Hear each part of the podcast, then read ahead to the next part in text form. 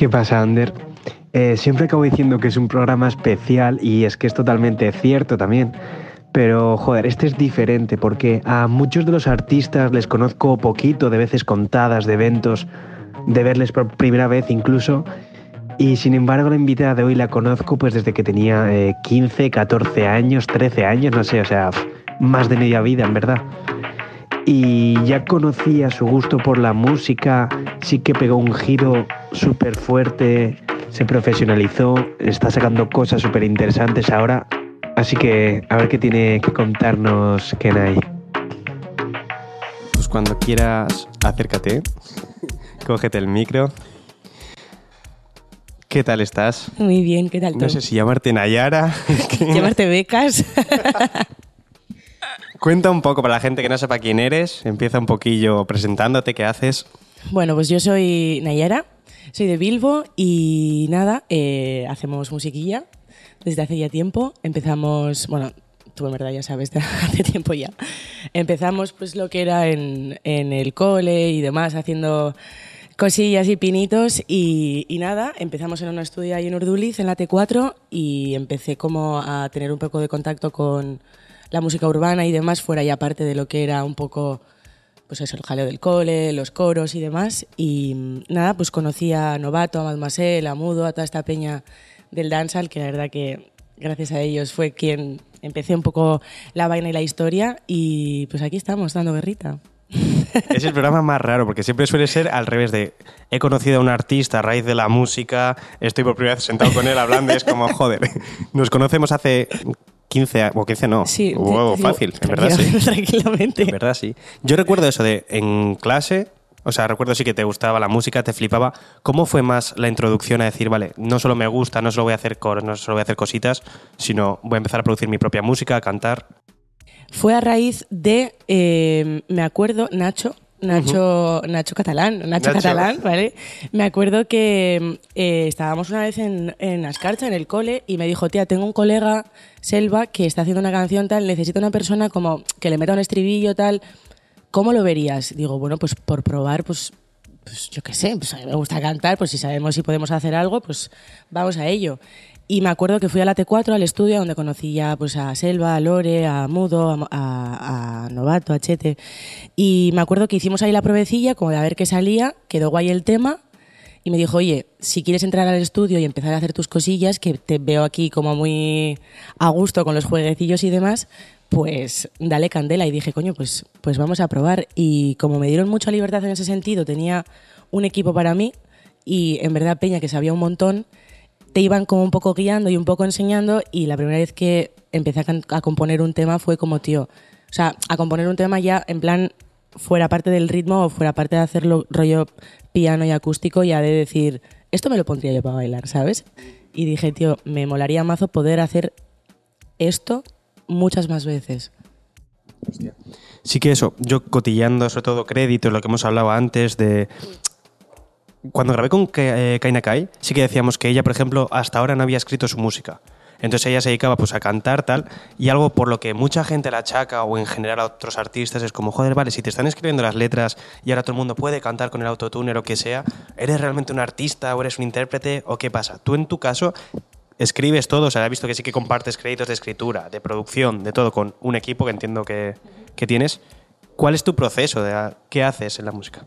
O sea, yo, por ejemplo, a nivel eh, escritura, me gusta a mí escribir lo que, o sea, me es como muy complicado a veces, o yo no he sido capaz de escribir lo que no he vivido, ¿sabes? Entonces, como que a mí se me hace un poco, o sea, puedes hacer una cover, puedes interpretar una canción, pero a mí como que se me hace complicado igual como coger la historia de otra persona e intentar hacer la mía, porque al final todos tenemos como pequeñas historias y mejor o peor contada, tú tienes la tuya, ¿sabes? Entonces, sí es verdad que, por ejemplo, em, en el mundo del castellano, que yo empecé en el inglés ahí cantando, me cuesta a veces como no ser basta por la fonética que tenemos en general, la veña del norte a la hora de hablar. Y Rubén, por ejemplo, me echa mucho el cable en ese tipo de sentidos de buscar palabras o buscar sinónimos o que no se suene tan vasto, pero a mí sí que me gusta eh, escribir mis canciones, o sea, mis letras y poder compartir de alguna manera qué es lo que yo he vivido o qué es lo que me ha pasado. También te digo que eso no quita que haya gente que coja y haga covers e interprete, ¿sabes? O sea, creo sí, que es igual, creo que es igual de válido. O sea, creo que es un poco chorrada que la gente quiera como. O sea, está guay que escribas letras, pero también está guay que interpretes. O sea, me parece igual de En válido. el pop en el country es lo que hablamos siempre, de hay gente que es buenísima cantando, pero no tiene la el ingenio o yo qué sé, la forma de transmitir, el delivery, y son intérpretes, tienen muy buena voz, saben cantar, y ahí está. Lo que pasa es que sí que llevamos años de mucho decir, no, el rap tiene que ser real, o lo urbano, tiene que ser real, de hacer tú todo. Que nos ha costado también estar a estas alturas como estamos, de ahora es cuando hay gente escribiendo bien canciones, interpretándolas bien, porque Total. se hace el packaging de todo. Pero sin embargo, por ejemplo, luego hay mucha gente que te canta lo que no es. ¿Sabes lo que te quiero claro. decir? Entonces es como, realmente ya depende del artista lo que tú te quieras. También, por ejemplo, yo creo que tiene que molar, ¿no? Crearte una historia y decir, venga, me voy a pegar la inventada padre, voy a hablar sobre esto, nunca me ha pasado, pero ¿cómo me sentiría si me ha pasado esto? ¿Sabes? Yo creo que la música en ese sentido como que es muy versátil porque te da como la opción de o inventártelo o desahogarte o te da como muchas, mu- muchos bazos. Claro, hay mil ramas de hay gente que se inventa una mierda y se la cree en plan de, "Buah, soy narcotraficante, es como no, tus padres son ricos, no eres narcotraficante, no hay ninguna necesidad. Luego en otro lado tenemos a la SDJ, que te está hablando sobre robar un coche en Vitoria, irse a Marruecos y poner una bomba en la plaza llamada FNA, y es mentira obviamente, pero es como es otra movida, es como una historia que está contando, joder, es storytelling, como hacía Tupac, como hacía Eso, todo el mundo. esto es, esto es correcto. Y yo creo que también, o sea, igual es porque, pues eso, hay artistas que nos cuesta más de repente igual meternos como en esa película y decir, ¿cómo haría yo esto que no me ha pasado? O sea, como que es como un poco complicado, ¿sabes? Porque dices, ¿cómo me sentiría o cómo lo haría? Pero yo creo que también tiene, o sea, mola, poder, al final tienes el poder realmente de hacer lo que tú quieras. Entonces, Totalmente. si te lo inventas, te lo inventas, si no te... mola. Siempre has estado más vinculada eh, géneros más como reggae, danza, lo que tú decías. Eh, la cagaré solamente porque es donde menos puesto estoy y todo. Pero, joder, sí que hemos vivido años súper guay de cuando estaba Morodo, a tope, Little Pepe, todo el mundo. Eh, ¿Cómo esto era el género? Porque yo, por ejemplo, sí que no estoy ni nada puesto y puedo pensar, joder, estamos un poco igual de más capa caída, no hay tanto boom en España. Ahora me dices, no, pues hay 100.000 exponentes haciéndolo muy guay. Fácil, ¿no? A ver, el reggae en general y el dancehall como que de repente se está como, o sea, no apagando porque re- realmente yo, por ejemplo, acabo de, ayer estuve en la DAP Club en la Mito y flipé en, en Euskadi la, la cultura todavía de sound y de reggae que hay. O sea, es maravillosa porque en Madrid no puedes ver un sound, ni de coña. Entonces, a nivel yo veo que ya más las generaciones de hoy en día como que no están tanto al reggae y no están tanto al dancehall o que igual no lo conocen tanto y como que por ende sí que yo veo por la capi que cada vez es como que está más recortado. No deja de haber artistas porque gracias a Dios es un género precioso que al final como que alguien siempre termina entre comillas cayendo, ¿sabes? De decir, tío, me gusta el reggae, me gusta el tal y le voy a dar. Hay muchos sounds y demás, pero la cultura que tenemos en Bilbo, por ejemplo, no hay. En, o sea, yo por lo menos, el tiempo que llevo Madrid viviendo, no lo he visto. O sea, no puedes sacar un sound, no puedes... Hay conciertos de artistas en concreto, pero no es como, por ejemplo, aquí que puedes ver a un local en la Fiber y te lo, y te, lo llena, ¿sabes? Entonces, está ahí como un poco en el limbo la movida. Creo que nunca he dicho esto. ¿Puede ser que en Bilbao por primera vez en algo estemos más potentes que el resto de España? Sí, sí. Por primera vez en la vida sí. Me ha costado como 26 programas encontrar algo así, joder. Pues No, sí, pero está buena, muy bien, ¿verdad? Ahora que por lo menos encima sí que tanto rap como trap, lo que hemos hablado en capítulos anteriores, de que sí que es verdad que empieza a haber un movimiento fuerte. Antes había artistas más aislados, lo que tú decías, pues sí, estaba novato en una fase más danza, podía estar Elso Rodríguez en el rap, tal, y había como cabezas emergiendo de la nada. Ahora sí que empieza a haber una escena potente. Y yo me alegro, tío, porque al final, o sea, yo soy partidaria de todo todos los tipos de género. Me gusta el reggaetón, me gusta el tecno, me gusta el tal, pero también me gusta poder ir a un garito y escuchar cualquier tipo de música y que haya, yo que sé, un selector que te sepa poner cosas diferentes, o sea, como al final, como la fibra de toda la vida, que el que quería tecno tenía tecno, el que quería reggae tenía Sí, sí, que- totalmente. y como que al final ese tipo de variedad a mí me parece como súper positivo, porque no dejas de chupar como una esponja de cualquier canción o cualquier género que escuches para luego tú llevártelo a tu terreno, ¿sabes? Entonces, en Bilbo, desde luego, hay un culturón de sounds y de reggae que yo pensaba que no había, o sea, que como pues eso, que había empezado a caer también un poco, pero no, que va, o sea, es, e- e- están a full. Cambiándote de tema mucho, es como el año pasado que estuve en República Dominicana, así que vine muy hypeado. El boom de Bad Bunny también con todo Sí. el dembow, me flipó. Hace un año y medio tú sacaste un tema con Químico Ultra Mega que fue como, ¿qué cojones es esto de repente? sí que quiero saber esa historia de cómo nace la fusión con Químico, de dónde viene todo eso, si estás puesta en la movida de República. Pues a ver, vino porque eh, el, el cámara, eh, Álvaro, el de los Outer, es, eh, tiene mucha relación con Químico y suele ir allá a República Dominicana pues, a currar con él y demás. Y me salió una colaboración con una chica de allí eh, que al final pues, se terminó cayendo. Y la vida y el camino del Señor de repente me pusieron al Químico Ultra Mega en la puerta y dije... yo, yo no daba- Es, es locura, joder, es como... yo te juro que estaba en el, en el garaje del estudio, que se nos acababa de caer la colaboración. Claro, tú imagínate, yo desde Bilbao en Santo Domingo, sentada en un garaje, se me acaba de caer la colaboración y yo, ¿qué hago a 10.000 kilómetros de distancia sin poder irme a mi casa con trabajo? O sea, digo, a saber, socorro. Y de repente entró por la puerta del garaje y estaba sonando el ritmo, porque estábamos como intentando hacer como valorar a ver quién podía entrar, escribimos a la Marta Heredia también, que también aceptó, lo que pasa que no nos daba tiempo a hacer el tema porque ya se venía cuando yo me iba, digo, "Me voy a ir sin trabajo, me va a dar algo. Y apareció el Químico Ultra Mega y, y nada, lo típico, que yo estaba súper cruzada con lo mío, digo, ya verás que me voy sin curro a mi casa. Y estaba sonando el rhythm tal y empezó a saludar a la peña y preguntó, ¿de quién es esto? Y digo, "Es mío. y me dice, la parte que no canta nadie, y le digo, pues no canta nadie de momento. Efectivamente, no canta nadie. Como lo escuchas. Y nada, empecé a escuchar el ritmo y le comentamos un poco la situación, que se nos había caído la colaboración y demás. Y me dijo, vale, pues si quieres me monto yo. Digo, ¿cómo que si quiero? Escúchame. Hostia, ¿eh? Que igual me da el parito, ¿sabes? Y como estábamos justo en el garaje de su estudio, nada, subimos arriba, que era la planta de arriba del estudio. Me puse yo a, a regrabar lo que había grabado para, para la otra chica, porque claro, una- era una colaboración entre mujeres que de repente iba a ser como un featuring con un chico y era como, vale, hay que cambiar letra, hay que cambiar cosas, darme un momento porque tengo que regrabar esta movida. Y lo regrabamos ahí con su productor, subió luego el químico y te digo que igual es la persona con más talento que he visto en un estudio, tío Hostia. pero, o sea, canteo. O sea, fue girarse, decirme, ¿de qué va el tema? Y yo, de esto, esto, esto y esto. Se gira, le dice, dale al, al ritmo, empieza a pensar, empieza como a, tirarse freeze Joder. y no escribió nada. Fue todo a freestyles. Iba parando de cuatro en cuatro, de frase en frase, cambiaba cuatro cosas y en una hora lo tenía grabado. Hicimos el vídeo y se largó al aeropuerto. Yo, o sea, fue la colaboración más express, pero igual la colaboración de la que más he aprendido en el sentido de coger y es una puta máquina en el estudio ese chico, tío. Y es una gozada verle porque tiene tanta agilidad mental, tanta creatividad y luego también el combo con su productor, en ese caso, tenía le- cuando, o sea, cuando conoces a un tío que es una biblioteca melódica de todas las melodías posibles habidas y por haber en el planeta Tierra, las tenía en la cabeza ese tío.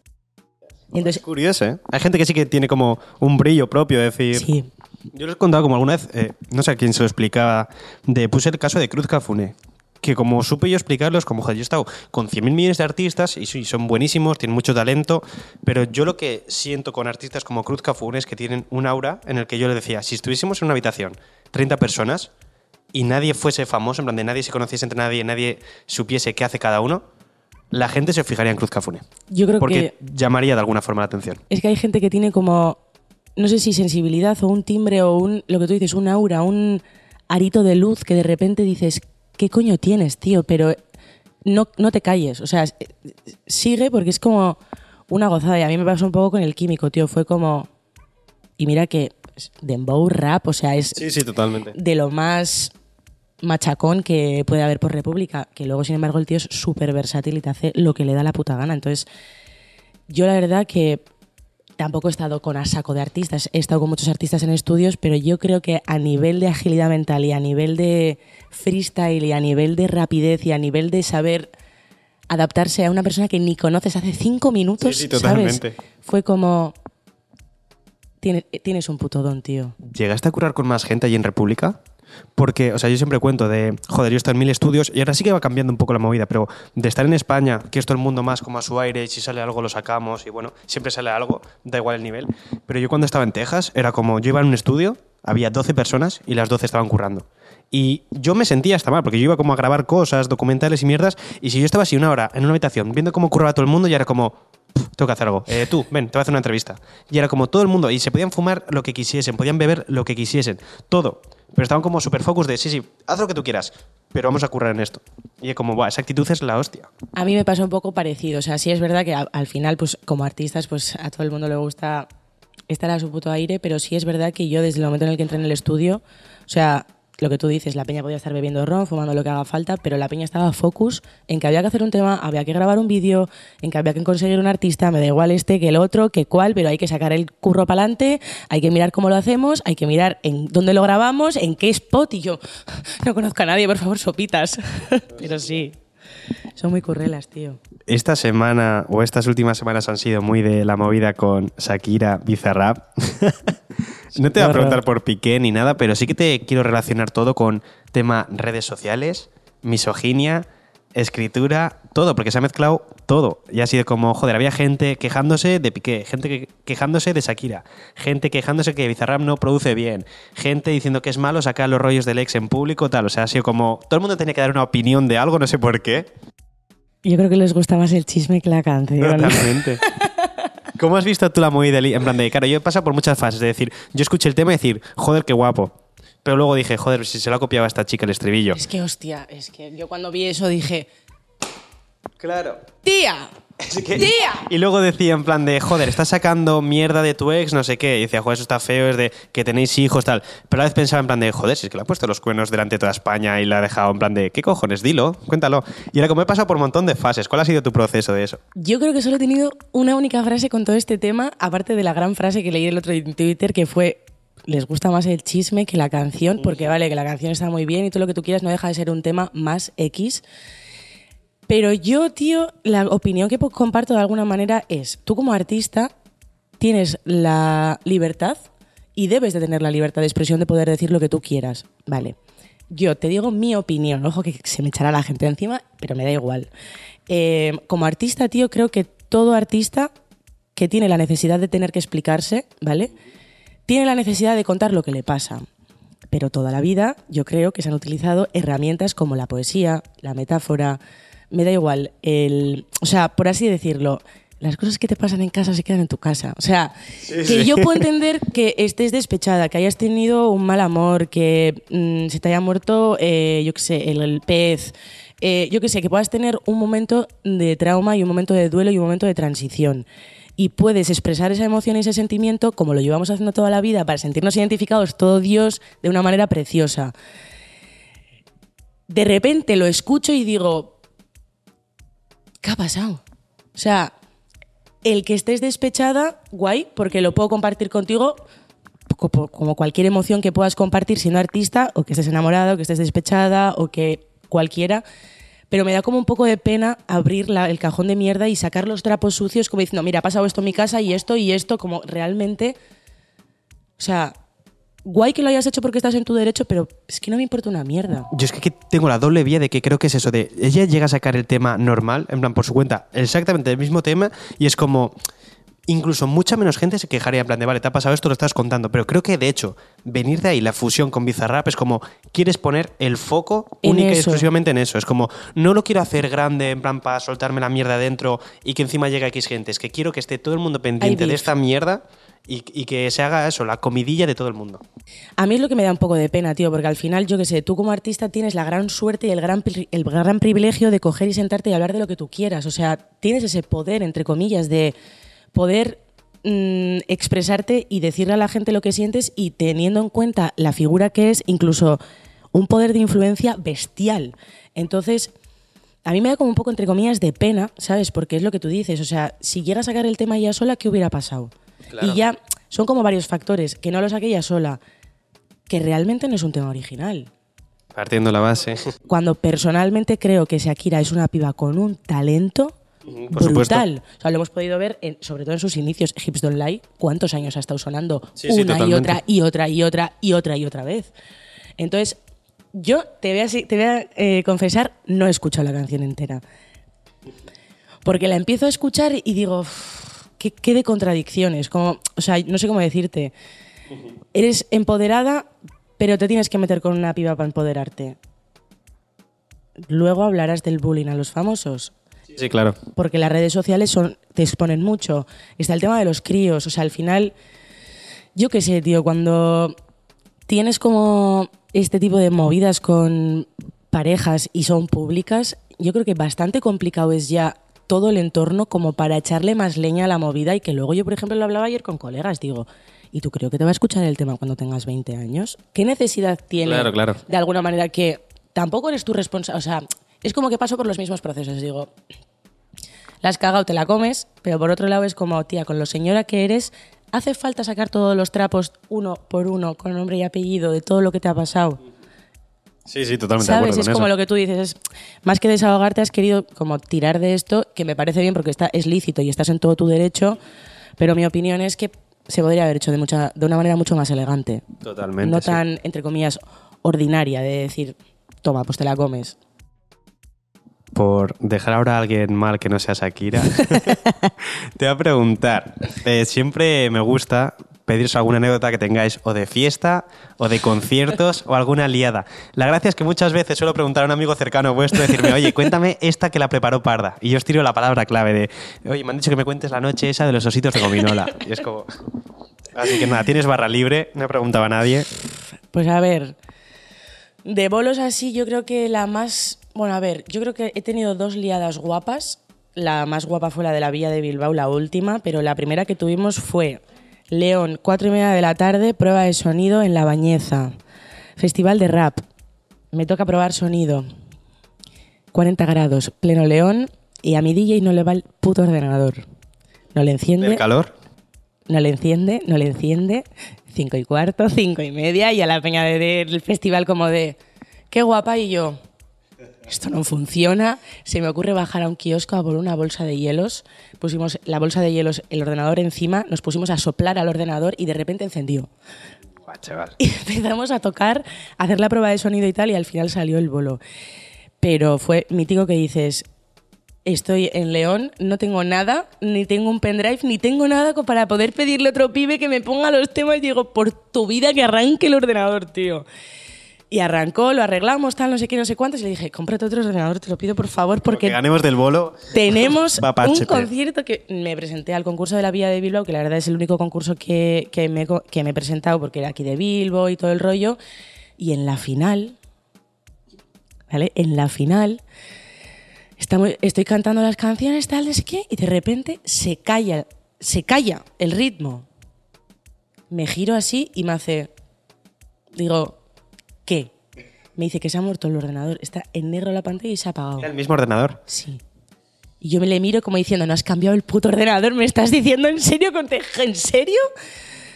Cojo, me giro para atrás, miro para adelante, claro, todo el Bilbo Rock petado, porque, o sea, no por mí, sino porque era un concurso, íbamos un mogollón de grupos y yo pensando, "Ah, tengo que, sacar- tengo que salir de aquí como sea. Pongo el pie encima del, del altavoz, empiezo a tirar a capelas como una zumbada, hasta que digo, bueno, ya llevo como dos o tres de aquí. capela, pues como que toca igual girar para atrás y que alguien me diga qué coño está pasando. Me giro y le digo, "Bueno, ¿qué pasa, cariño? Me dice, que ha muerto. O sea, ha muerto a nivel, no se enciende. Ni me despedí, tío John. Cogí, le miré, hice así con el micro, salí del escenario, toda la peña como, ¿qué acaba de pasar? Me metí al backstage y yo, ¡buah! ¿A quién, a, a quién cuelgo yo aquí ahora de la iglesia esta, tío? Es buena liada. ¿Ves? Es buen ejemplo de liada. Y me quedé en la mitad de la final del concurso, a la mitad del bolo. O sea, canté tres canciones, me tiré tres a capelas, porque tenía que salvarlo de alguna manera. Digo, mientras tiro a capelas, a ver si te arranca esto con una bolsa de hielos como en León, tío, o algo, pero por favor que arranque. Y no arrancó. nunca ¿Ganaste? arrancó. Quedé segunda. ¡Hostia! Que ni tan mal. Pensaba que ibas a decir, no, que va, nos cancelaron y tal. Joder, muy Quedé bien. segunda, tío. Hostia. No me lo esperaba, yo pensaba que me iban a decir, Chati, no hay ordenador, no hay bolo, se acabó, bueno, te vas a tu casa, muchas gracias. Bueno, pero muy bien, un segundo puesto, joder. Pero no, quedamos segundos, tío, y la verdad que, que fue toda una experiencia, sobre todo para seguir aprendiendo cómo sacar y salvar el culo de movidas que dices, a comprar un HP en condiciones, tal. O sea, Ayer me dijo, le digo el ordenador y me dice, ya lo he cambiado. Le digo, ¿hace? Me dice, dos meses. Muy precipitado, ¿no? Digo, hace dos meses has estado pinchando con esto hasta aquí ahora, ¿sabes? Digo, qué personaje, tío, de verdad. Por ir despidiéndote, tengo un regalo preparado Ay, de los chicos de Profesor CBD. Eh, tienes de todo un poco. y yo a ti CBD. otro, lo tengo ahí. Uh, me gusta. Eh, nada, hay flor, hay unas gominolas, hay un aceite, así que para Digo ti... sí, soy tan pro del CBD, tío. Te lo juro. Viva el CBD, chicos. ¡Qué guay! Jo, muchas gracias, pichón. Y siempre terminamos igual, que os pido que si tuvieses de- delante a la Nayara de los tiempos de Ascarcha, por Hostia, ejemplo, chaval. artística o personalmente, ¿qué consejo le darías? Que siga creyendo y que no se rinda. Es decir, hay mucha gente que o por envidia o por X siempre te va a decir que no, que no puedes o que no lo hagas. Y como persona y como artista, yo por lo menos en mi caso, sí es verdad que hay muchas veces que te importa mucho lo que vaya a decir la gente, si lo va a escuchar, si no lo va a escuchar. Aprendes a hacer música porque te gusta y a que si tú eres feliz con lo que suena, el que te diga Peter, que se lo quede Peter. O sea, muy bien, Peter, muchas gracias Buen por tu opinión. Muy buen consejo. Pero que al final la que se tiene que ir contenta a la cama es la tía que ves en el espejo y si a la tía que ves en el espejo, que en este caso soy yo, le gusta lo que he hecho, solo necesito mi propia aprobación. A día de hoy es lo que le diría a Nayara. Digo, mientras tú te apruebes a ti misma, no pares, tía. Maravilla, joder. Pues nada, espero que hayas estado cómoda, Sí. que lo hayas disfrutado. Así que nada, un placer enorme tenerte por aquí. Igual, pichón. ¿Qué pasa, Ander? Eh, ¿Cómo has visto la entrevista?